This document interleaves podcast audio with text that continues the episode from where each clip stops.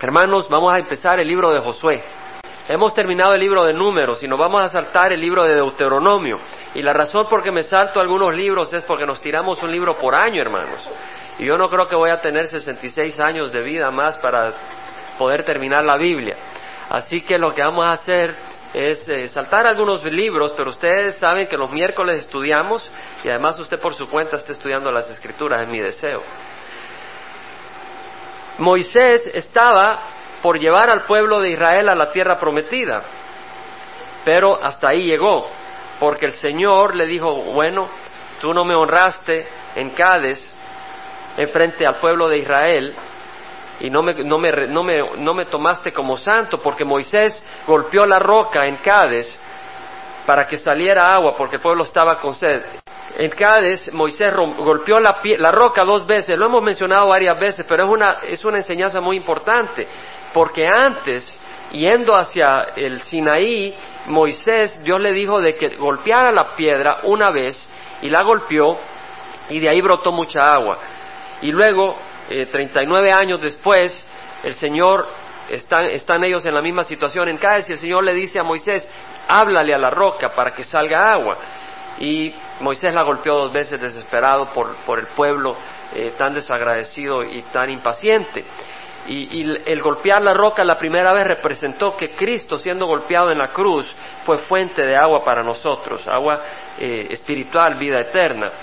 Cuando eh, Moisés lo golpeó dos veces después, estaba dando a entender de que era el golpe, era el sacrificio, lo que va a hacer de que siga dándonos bendiciones. Y no es así. Cristo fue sacrificado una vez para siempre. Y ahora si necesitamos bendiciones del Señor, solo tenemos que pedirlas.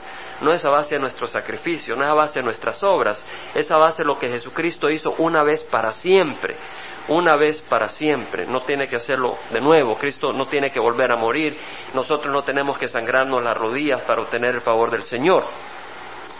Ahora, si usted, como referencia se lo menciono, eh, puede apuntarlo, pero no nos vamos a quedar ahí, pero tenemos que avanzar. En el, el libro de Números capítulo 27 leemos de que Moisés es instruido por el Señor de comisionar a Josué para que Josué dirigiera al pueblo a la tierra prometida, es decir, lo entrara. Moisés los había llevado desde Egipto hacia uh, las llanuras de Moab, al este del río Jordán, enfrente de Jericó, pero ahora ya iban a entrar y entonces el Señor iba a levantar a Josué. Si usted ve en el, el número capítulo 27, se va a dar cuenta que el Señor le está diciendo a Moisés, sube al monte, es decir, a las llanuras de Abarim, y mira eh, la tierra que le he dado a los hijos de Israel. El Señor le dice, te voy a dejar ver la tierra. Y luego te voy a reunir, te reunirás a tu pueblo, es decir, te, vas a morir, te voy a traer a mi presencia.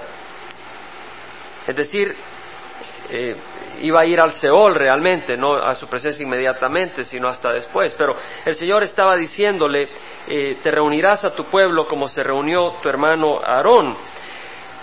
Lo que es interesante ahí como referencia, después usted puede estudiarlo con más detalle, es que cuando el Señor le está diciendo a Moisés que Él lo va a llamar, el pensamiento de Moisés no es, bueno, este es mi ministerio, ya descanso, ya, ya se acabó este pueblo, para mí ya no necesito estar lidiando con este pueblo, sino que Moisés piensa en el pueblo.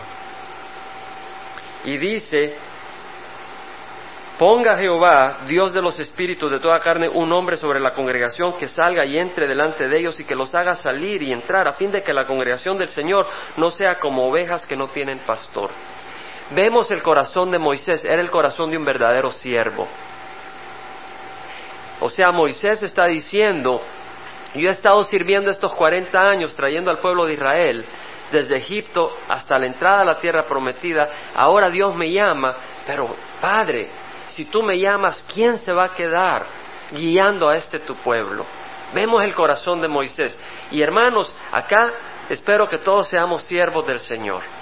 Y si somos hijos de Dios, todos somos siervos del Señor. Y si no eres hijo de Dios, te invito a que seas hijo del Señor. Pero todos somos llamados a ser siervos del Señor y a tener esa actitud. Prácticamente hablando, quiere decir que si yo no voy a estar la próxima semana, no digo, bueno, hay que ver a la iglesia quién consigue para que predique el domingo. Pero eso no solo se aplica al pastor, se aplica a todos los ministerios.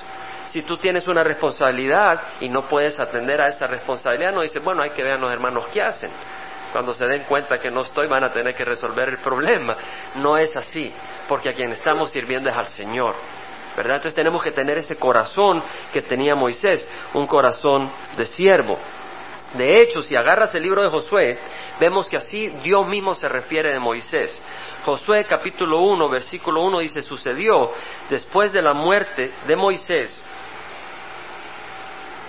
siervo de Jehová, que Jehová habló a Josué, hijo de Nun y ayudante de Moisés, diciendo, mi siervo Moisés ha muerto, ahora pues levántate, cruza este Jordán, tú y todo este pueblo a la tierra que yo les doy a los hijos de Israel.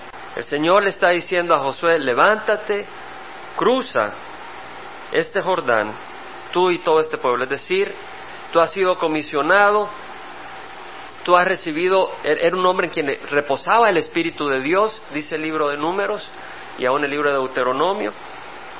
El Espíritu de Dios estaba sobre Josué y ahora era tiempo para que él cumpliera el ministerio que Dios le había dado. Dios lo había ido preparando.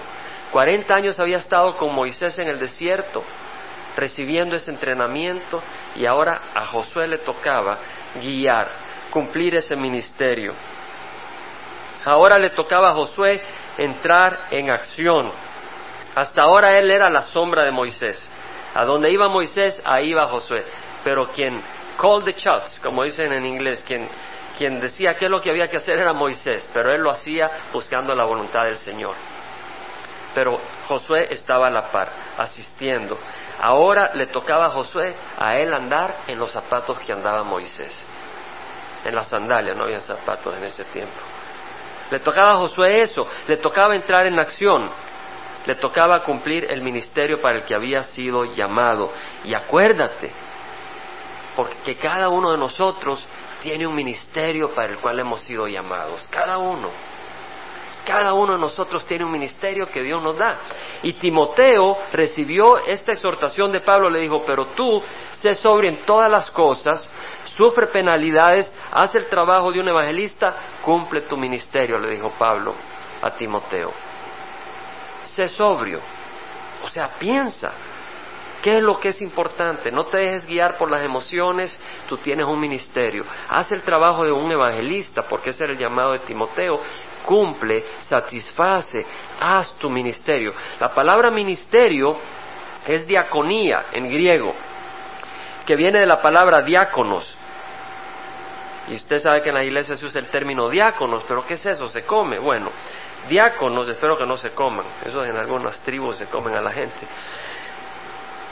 Diáconos quiere decir correr haciendo mandados, uno que sirve, uno que está sirviendo a las mesas, sirviendo en un restaurante. ¿Verdad? Pero el espíritu con el que se menciona es todavía más humilde que uno que está sirviendo en un restaurante acá. En ese lugar, en esos tiempos, era el que tenía una posición muy baja de trabajo, de servicio. No te caían las propinas como te caen ahora cuando sirves en un restaurante. Era eh, eh, entonces, diáconos, un ministerio quiere decir servicio. Ah, nosotros estamos llamados no a ser servidos, sino a servir. Y cuando nosotros servimos, somos servidos por el Señor mismo. El Señor ministra nuestro corazón. ¿Cierto, hermanos? Cuando estamos en alabanza, el Señor está ministrando nuestro corazón. Yo vengo a servir, pero cuando vengo a servir estoy animado cuando oigo a mi hermana dirigir alabanzas. Estoy animado cuando mi hermano viene al frente y ora. Estoy animado cuando mi hermano Salvador está atrás, pendiente. Estoy animado cuando te veo aquí presente y que estás interesado en estudiar la palabra del Señor, estás ministrando a mi corazón. Cuando venimos a dar, recibimos. Ahora, si tú vienes simplemente a recibir, a ver qué me van a dar hoy, entonces eres amargado. No hay gozo en tu corazón, porque siempre estás esperando, siempre estás esperando y nunca estás satisfecho. Pero cuando tú vienes a dar, recibes. Y eso el Señor quiere que tengamos ese espíritu de, de siervo, de estar dando. Fíjate de que el Señor habló la parábola de los talentos y de un hombre que recibió cinco talentos, otro recibió dos y otro recibió uno. Y al final eh, del viaje, cuando regresó su Señor a, traer cuentas de, de, quien le había dado los bienes, el que había recibido cinco talentos produjo cinco más. Le dijo, bien, siervo bueno y fiel, en lo poco fuiste fiel, sobre lo mucho te pondré. Entra en el gozo de tu Señor. Tú vas a entrar en el gozo de tu Señor en la medida que le sirves. No para ganarte el gozo del Señor, pero Él te lo da, porque estás identificándote con la obra del Señor. Te estás haciendo uno con el Señor en el amor del Señor hacia su pueblo. El Señor nos dice acá, en el versículo 2, mi gran caudillo Moisés, mi gran líder Moisés, dice, mi siervo Moisés. Eso es lo que somos llamados a hacer, siervos del Señor, a servir, a servir, no para que nos vean, no para tener títulos, ¿verdad? Entonces tú puedes estar sirviendo de distintas maneras, ya sea duplicando cintas, ya sea preparando sillas, ya sea limpiando un lugar, ya sea preparando canciones, ya sea orando, pero estamos llamados a servir, ya sea mostrando amor, ya sea ministrando a los niños. Estamos llamados a servir y ese servicio debe ser un servicio de amor, porque el Señor mismo Jesucristo le dijo a sus discípulos de que su mandamiento, ese mandamiento nuevo era amarnos como Él mismo nos había amado. El Señor le dijo a los discípulos, este es mi mandamiento, que os améis los unos a los otros, así como yo os he amado. Y luego les dijo, vosotros sois mis amigos, si hacéis lo que yo os mando. Entonces, el Señor nos llama no solo siervos, sino que nos llama amigos. Es más, les dijo, ya no os llamo siervos, porque el siervo no sabe lo que hace su Señor, pero os he llamado amigos porque se ha dado a conocer todo lo que os ha dado todo lo que he oído de mi Padre. Entonces el Señor nos llama amigos, que es un título mucho más hermoso que el de siervos, pero le llama amigos únicamente a los siervos. Póntete a pensar, porque dice, vosotros sois mis amigos y hacéis lo que yo os mando. Y el Señor a qué nos manda?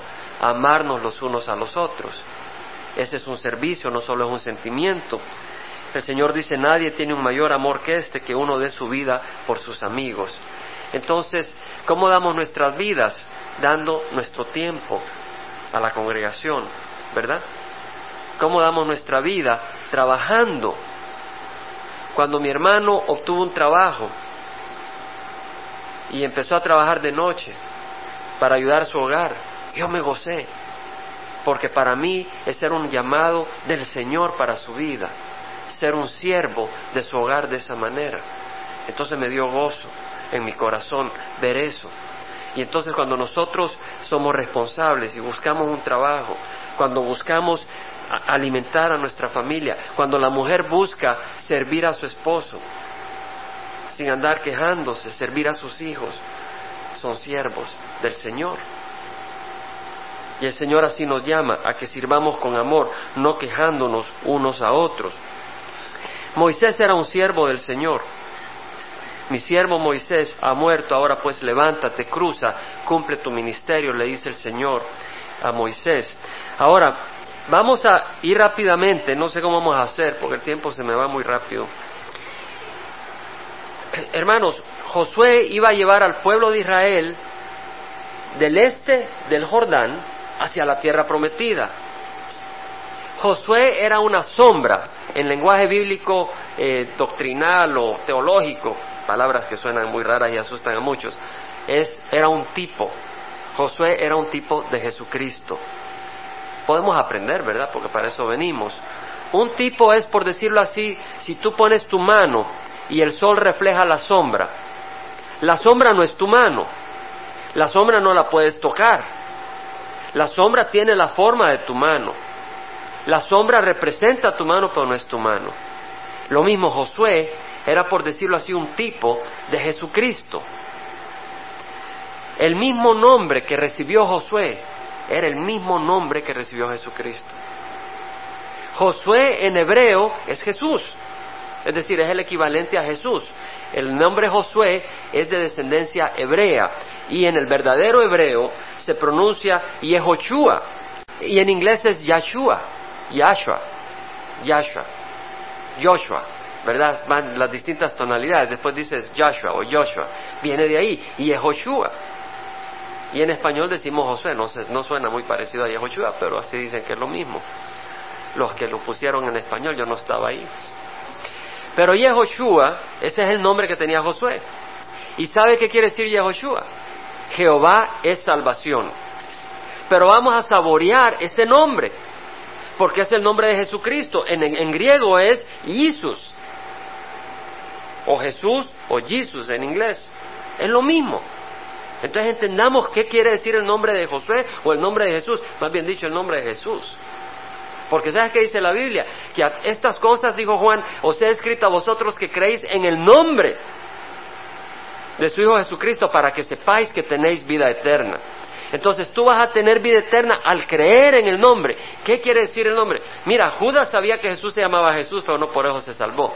No dice que creas que se llama Jesús, que creas en el nombre, en el significado del nombre Jesús.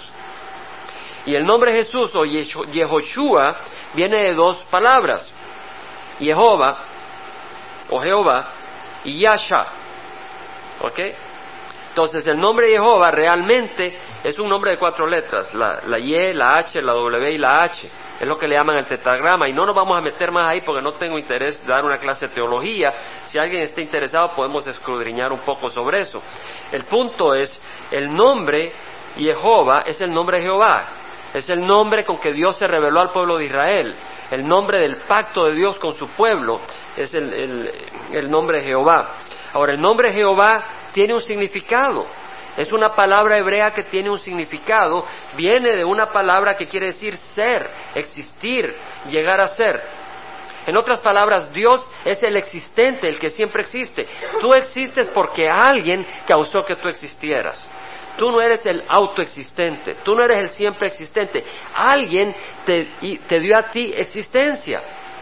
Pero Jehová le dijo a Moisés cuando se le apareció en, el, en la zarza ardiento, ardiente, porque le dijo, ve y vamos, vas a sacar al pueblo de Israel de la esclavitud de Egipto. Entonces Moisés le dijo, ¿y quién le digo a mi pueblo que me envía? Le dijo, yo soy el que soy, yo soy, dile a mi pueblo que yo soy, te envía, yo soy. Entonces, Dios es el que siempre es. Y ese verbo se puede aplicar al pasado, el que fue, el que es y el que será. Jesucristo es el mismo ayer, hoy y siempre, siempre existente, no cambia. Nosotros cambiamos. A veces andamos temperamentales. Gracias a Dios nuestro Dios no es así.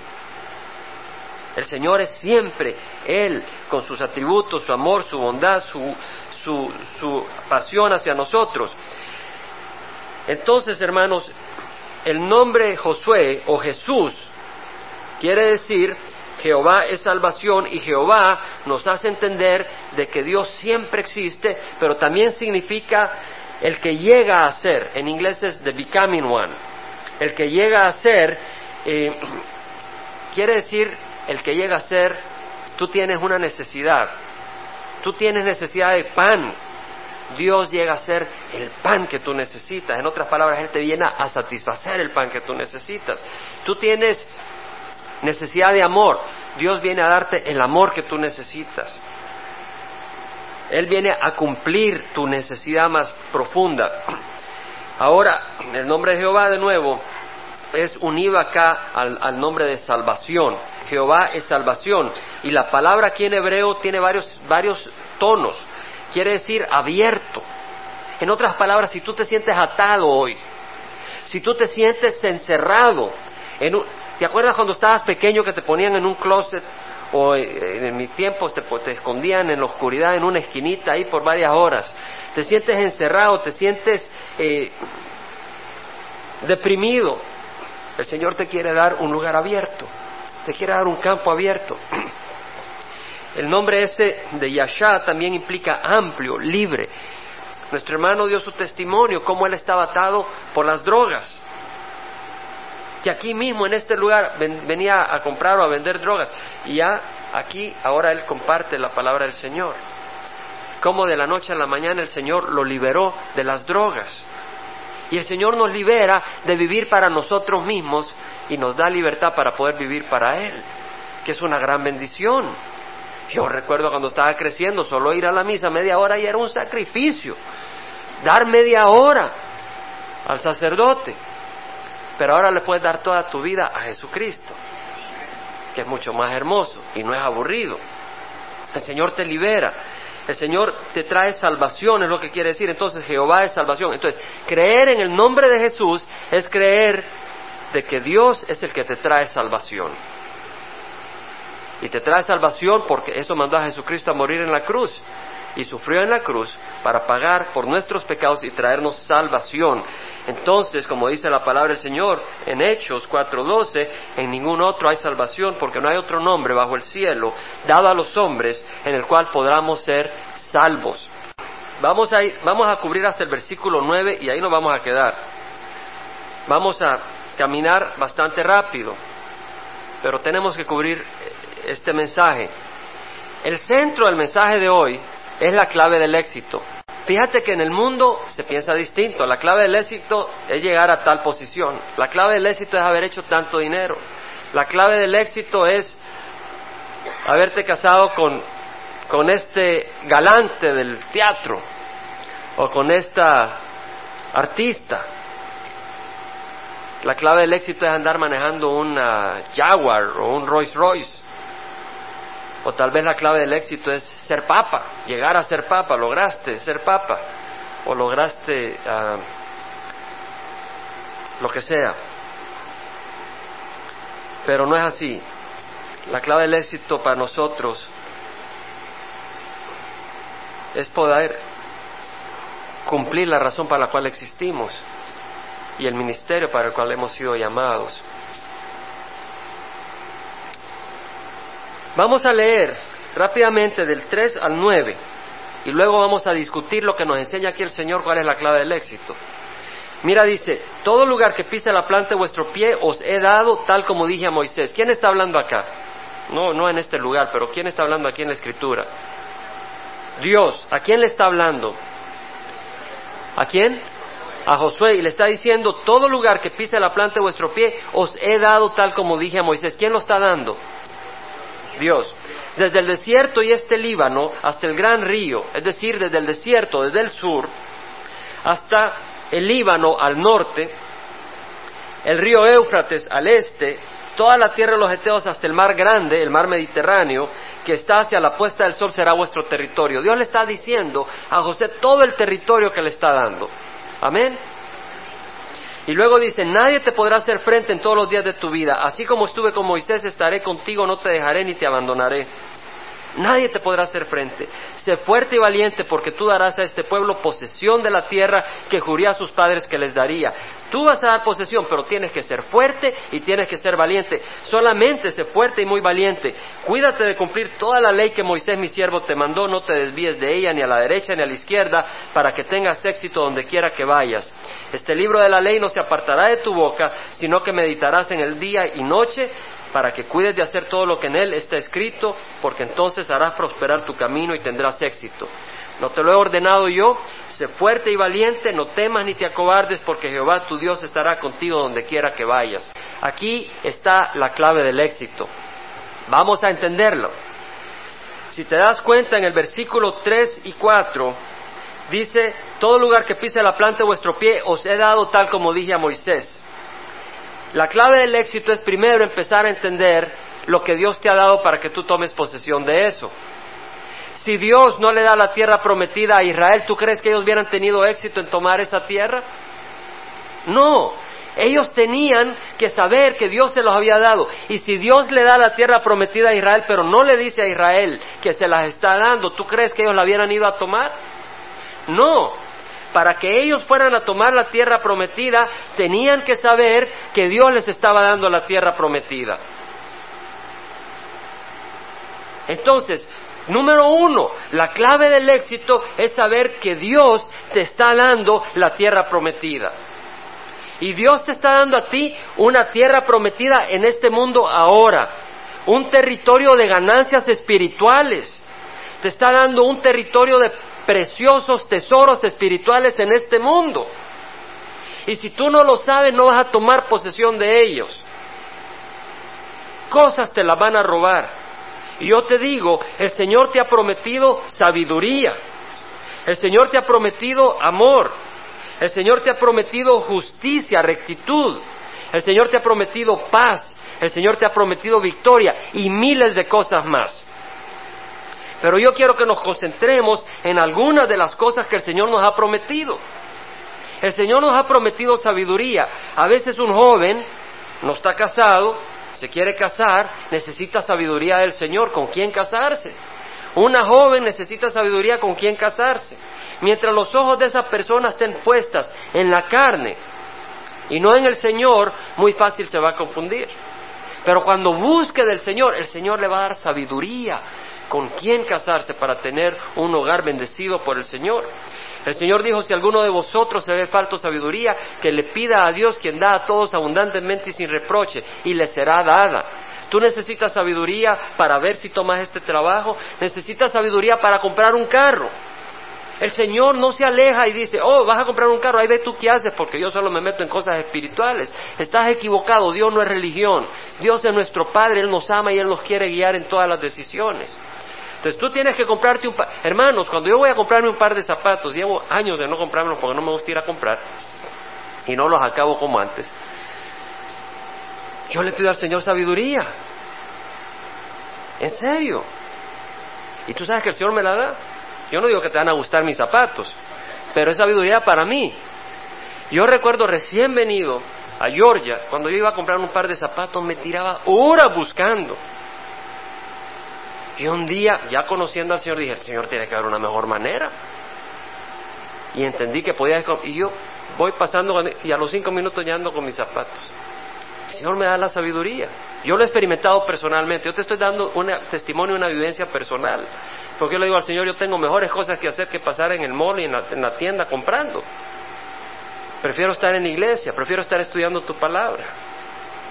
Además en el mall te bombardean con tanto materialismo y tanta basura. Pon tu mente en las cosas que son sanas y te protegen y te dan vida. Si tú necesitas sabiduría, ¿qué hacer en un problema? En tu trabajo, pídele al Señor y Él te la va a dar pero pídele al Señor. El Señor nos ha prometido sabiduría. Amén. Entonces, si tú dices no sé qué hacer, no tienes que permanecer ahí. El Señor ha prometido que te va a ayudar, pero tienes que tener fe. Porque dice, si alguno de vosotros se ve falto de sabiduría, que le pida a Dios, quien da todo abundantemente y sin reproche le será dada, pero que no dude, que pida con fe y que no dude, porque el que duda es semejante a la ola del mar, impulsada por el viento que es tirada de una parte a otra. No piense ese hombre que recibirá cosa alguna de Dios. Y dice que es un hombre inestable en todo lo que hace. el Señor quiere que creamos que Él nos va a dar la sabiduría. El Señor nos ha prometido amor. Mira, tal vez tienes muchos amigos, o tal vez no tienes amigos. Tal vez tienes un esposo que te ama, pero increíble. En la mañana amanece con los huevitos, el pan tostado en la cama, te los pone al frente, te, canta las mañanitas de entradita para que te despiertes. Te, te echa el abanico cuando está caliente como ahora y puede que así sea tu esposo. O puede que tu esposo no te ame, que el amor con el que nació tu relación no está ahí. Puede que tu esposa no se interese en ti. Tal vez tus hijos te aprecian y te honran, o tal vez hablan mal de ti y están fuera hablando mal de ti. Yo no sé, pero cualquiera que sea tu situación de afecto, hay algo que te puedo decir, Dios te ama y Dios nos ha prometido su amor. Aquí podemos quedarnos todo el estudio, pero yo te invito a que tú dejes que el Espíritu te guíe, porque dice el Señor, ¿quién nos separará del amor de Cristo? ¿Tribulación? Quiere decir que van a haber tribulaciones. ¿Se acuerdan la historia de Romeo y Julieta? El amor los hacía caminar contra las adversidades. Si hay tribulación, pero tú tienes el amor de Cristo, tú te tienes, tú sientes la fortaleza. Si tú sabes que Jesús te ama, no acá, pero en el corazón, tienes el consuelo para seguir adelante. ¿Quién nos separará del amor de Cristo? Tribulación, angustia. ¿Verdad que pasamos angustias? Angustia, persecución. A veces eres perseguido. Hambre, desnudez, peligro de espada. En todas estas cosas somos más que vencedores por medio de aquel que nos amó. Entonces el Señor nos promete vencer. ¿Y quién es el que ha vencido al mundo? Todo el que cree que Jesús vino en la carne. Todo el que cree en Jesucristo. El que ha puesto su fe en Él. El Señor nos ha prometido victoria. El Señor nos ha prometido amor. Y ese amor es un amor personal. Jesús dice, yo estoy con ustedes todos los días hasta el fin del mundo. No es un amor intelectual para que tú entiendas hacia lo lejos. El Señor ha prometido estar con nosotros. Dice, si Dios está por nosotros, ¿quién estará contra nosotros? Si Dios está por nosotros, ¿quién estará contra nosotros? Dios no solo está con nosotros, Dios está por nosotros. Dios está a favor de nosotros, porque Él nos ama. Dios nos ha prometido justicia. Yo te hago una pregunta. ¿Alguna vez te has dado cuenta que tu mente y tu corazón no son lo que quisieras que fueran? Yo te levanto mi mano. Yo no sé si tú te avergonzarías. Si quieres levantar la mano, levanta la mano. Quiero ver quiénes se identifican conmigo. La mente nuestra no está donde debe estar. A veces viene con unas ideas que, wow. Y el corazón a veces sale con unos sentimientos y unas emociones que tú dices, ¿de dónde? Bueno, sabes de dónde, pero no quieres reconocerlo. ¿Y sabes qué? El Señor dice que tú eres justo. El Señor nos ha hecho justos. Es más, dice, ¿quién acusará a los escogidos de Dios? Dios es el que justifica. ¿Quién es el que condena? Cristo Jesús es el que murió, más aún el que resucitó, el que está a la diestra de Dios, el que intercede por nosotros. Entonces tenemos a alguien que nos ha hecho justos, nos ha hecho rectos, y ese es Jesucristo, con su sangre. Hermanos, yo espero que esto no sea algo teológico nomás. ¿Nunca te has sentido a veces acusado? ¿Y tú cómo puedes? ¿Y tú qué haces si tú eres así? ¿Nunca te has sentido acusado internamente? Compartía con cierta persona, me decía, es que yo soy muy mala. No, pero si tú vienes a Jesús, Él te hace limpia. Y Él te va a trabajar en tu corazón. Y esa es la gran buena noticia, que tú eres pecador y tienes pensamientos malos, pero Jesús te hace limpio y te va transformando a su imagen. Entonces, número uno, Dios nos ha dado esas promesas. Entonces la clave del éxito para caminar victoriosamente es tomarlas, caminar en ellas, no bajo condenación, pero caminar con aceptación porque Dios nos ha aceptado. Si tú sientes que Dios te ha rechazado, no puedes caminar exitosamente. No puedes caminar en victoria si te sientes rechazado de Dios. Entonces, número uno, reconocer que somos aceptados del Señor. Podemos tomar esas promesas. Número dos, como, como ya lo mencionamos y en el versículo 5 dice, estaré contigo, no te dejaré ni te abandonaré, nadie te podrá hacer frente. Número dos, Cristo está con nosotros. Y dice la palabra del Señor, si Dios está con nosotros, ¿quién contra nosotros? Y todo lo puedo en Cristo que me fortalece. Entonces, si tú tienes una crisis ahorita, si tú tienes una situación donde no se le ve luz, si tú te sientes que estás en un túnel oscuro, largo, y estás cansado de caminar en ese túnel y te sientes sin esperanza, acuérdate Jesús está contigo y dice, nadie te podrá hacer frente en todos los días de tu vida. Ese Goliat, ese monstruo, no puede hacerte frente a ti. Tú lo vas a derrotar con el poder del Espíritu Santo si tienes a Jesucristo en tu corazón. Es importante, hermanos. ¿Quién de acá no tiene una crisis en su vida de una o de otra manera? Levanta la mano. ¿Quién de acá no tiene ninguna dificultad que no te hace que te arrodilles ante el Señor? Yo ahora Me arrodillo ante el Señor por las dificultades que el Señor me permite tener. No las conoces tú. Tal vez conocerá un poquito acá y allá. Tengo mis dificultades que me arrodillan al Señor. Gracias a Dios. Porque a través de esas dificultades me arrodillo al Señor. A través de esas dificultades, como dijo Job, había oído de él de oídas, pero ahora le conozco. A través de las dificultades venimos a conocer a Dios en forma personal y a experimentar su consuelo y su amor. Dios nos promete victoria porque Él va a estar con nosotros para derrotar a nuestros enemigos. Clave del éxito, reconocer que Dios está con nosotros. Porque un niño tiene miedo de caminar en el campo si sabe que hay otros niños más grandes que se lo suenan. Pero si sabe que él está con su hermano mayor o con su papá que viene detrás de él, él camina sin miedo y avanza. Y si tú quieres avanzar en el camino del Señor, tienes que entender que Dios está contigo. Y camina entendiendo que Dios está contigo. No te quedes atrás, no te detengas. Hermano, yo no, yo no puedo venir a compartir hoy a menos que Dios esté conmigo. Y tenemos que entender que Dios, y sabes qué, el enemigo donde nos ataca es en nuestra mente. Te empieza a disparar eh, flechas, que no eres digno, que aquí, que allá, que estás fuera. Dios te ama si estás cubierto por la sangre de Cristo. Dios te ama. Aunque no estés cubierto, Dios te ama. Pero si estás cubierto, puedes recibir su amor.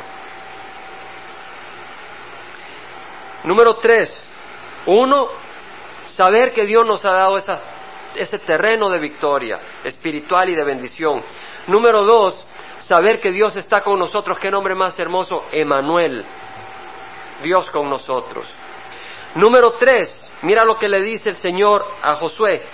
Versículo seis. ¿Cuáles son las dos primeras palabras? Sé fuerte y valiente. ¿Cómo puedes ser valiente? ¿Sabes cómo fue? ¿Sabes la historia de David destruyendo a Goliat? ¿Sabes cómo fue valiente él? Él no puso los ojos en Goliat, los puso en el Señor. Le dijo, ¿sabes qué? Tú has venido a insultar al Dios de, de Israel, al Dios del ejército celestial. Y yo vengo a ti en el nombre de Jehová, en el nombre del Señor. Y entonces David fue y derrotó a ese enemigo. ¿Por qué? Porque él fue valiente. ¿Por qué? Él fue valiente porque él no se acobardó. Tú te vas a acobardar a caminar si te pones a ver tus problemas. Tú te vas a acobardar y no vas a caminar en el camino del Señor y te vas a hacer para atrás si ves con tus ojos tus dificultades. Te vas a rajar, no vas a poder y entonces vas a agarrar el licor o vas a agarrar las drogas, o te vas a entretener con puras novelitas, o te vas a adormecer haciendo esto, haciendo lo otro, y no vas a vivir una vida completa, ni vas a cumplir el ministerio para el cual Dios te ha llamado.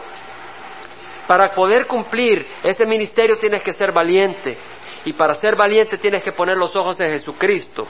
Fue lo que le dijo el salmista. Dice, busqué a Jehová y él me respondió y me libró, me libró de todos mis temores. Tú tal vez tienes temores por tu hogar o por el trabajo o por la situación social o lo que está pasando aquí o lo que está pasando allá o porque, o porque eh, tu salud o lo que fuera. Busca a Jehová y Él te va a librar de todos tus temores. Pon tus ojos en Jehová. Dice, los que miraron a Él fueron iluminados, sus rostros jamás serán avergonzados. Tenemos que poner los ojos en el Señor. Necesitamos ser valientes y segundo, necesitamos ser fuertes. ¿Cómo vamos a ser fuertes? ¿Sabes qué? Tenemos una carne que es fuerte. No estoy hablando de músculos, estoy hablando de pecado. Es fuerte en el pecado nuestra carne. ¿Cierto? ¿Quieres comprobarlo? Deja de venir a la iglesia. Deja de estudiar la palabra del Señor por un tiempito. No te lo recomiendo. Ahí vas a ver tu carne como un perro bien engordado, bien fortalecido, haciendo lo que le dé la gana. Pero nosotros vamos a ser fuertes como alimentando nuestro espíritu. ¿Y cómo vamos a alimentar nuestro espíritu? A través de la palabra del Señor. Es más, la palabra del Señor nos dice que la fe viene por el oír y el oír por la palabra de Cristo. Entonces cuando nosotros estudiamos y nos alimentamos de la palabra del Señor, nuestra fe se fortalece. Y fe es lo que necesitó David para vencer a Goliat. Y fe fue lo que necesitó Josué para entrar a la tierra prometida. Y fe es lo que tú necesitas para tener victoria en tu camino espiritual. Y esa fe viene para fortaleciéndote en el espíritu estudiando la palabra del Señor. Pero no basta estudiarla, hay que obedecerla. No sé quién, creo que fue mi hermano que dijo que seamos no solo oidores, sino hacedores de la palabra. Tienes que obedecer la palabra. ¿Sabes por qué? Mira, en Romanos dice, no, no fue en Romanos, apunté mal, pero es en Hebreos. En Hebreos 12 dice, tenemos en derredor nuestro tan gran nube de testigos, despojémonos también de todo peso y del pecado que tan fácilmente nos envuelve. ¿Has visto a alguien con una gran carga encima que pueda tener fortaleza para caminar adelante? No la tienes. ¿Has visto a alguien que tenga amarradas las piernas que pueda correr en una carrera? No puedes correr. Eres débil para correr la carrera si tienes los pies amarrados. Eres débil para caminar hacia adelante si tienes la carga de pecado sobre ti. Tienes que despojarte. Cristo te limpia y luego tú te tienes que despojar de las cosas que no son buenas. ¿Y cómo te vas a despojar? Por el poder del Espíritu Santo. El Señor te da poder para caminar en santidad. Para ser victorioso necesitamos ser valientes y ser fuertes. Somos valientes poniendo los ojos en Jesús. Somos fuertes alimentando el Espíritu y obedeciendo la palabra. Amén, hermanos. Y vamos a terminar. Le dice, versículo 7, cuídate de cumplir toda la ley que Moisés mi siervo te mandó. Aquí estamos hablando de santidad de mantenerse en la palabra del Señor. No te desvíes de ella, ni a la derecha ni a la izquierda. Este libro de la ley no se apartará de tu boca, sino que meditarás en él día y noche. Hermanos, no te acostumbres a las cosas del mundo. Ya estás acostumbrado, pero tienes que desacostumbrarte. Sabes, cuando vienes a Cristo te desacostumbras de las cosas del mundo. Ten cuidado de volver a ellas. Y deshácete de esas cosas. A veces enciendo la televisión para ver cosas y realmente yo me impresiono a las cosas que logras ver. Yo sé que uno de los programas, y lo voy a volver a mencionar, uno de los programas favoritos del pueblo hispano es el show de Don Francisco. Uno de los programas favoritos. Si tú eres cristiano y tú estás viendo eso, yo creo que no estás respetando a Dios. Así como te lo digo. Yo ayer lo encendí por un momento y vi a una niña de no sé cuántos años tratando de imitar a Talía y estaba vestidita con sus piececitas de dos piezas y tratando de mostrar un, baile sensual, una niña de 10 años o 9 años o 8 años, no sé. Si tú te disfrutas de eso, tu mente se va a pervertir. Yo no puedo pensar de que eso sea sano. Esa es una mente perversa. Y yo te digo que si tú te alimentas de eso, tu mente va a ser más perversa de lo que ya es. Necesitamos alimentar nuestra mente de las cosas buenas. El viernes tuvimos esa película. Qué bonita película. Qué buen mensaje. Qué bonito los niños pintados en sus cachetes de colores, el amor que se sintió. El Señor nos llama no a ser aburridos. El Señor nos llama a que nos gocemos, a que cantemos, a que bailemos. Mi hermano estaba bailando ahí con su seña, todo, todo emocionado, mi hermano René. Yo lo veía gozoso. Hermano, no tiene que ser aburrido. Pero despojémonos de las cosas que nos cargan. Despojémonos de todo peso y de pecado que tan fácilmente nos envuelve. Vamos a cerrar en oración, hermanos. Vamos a pararnos.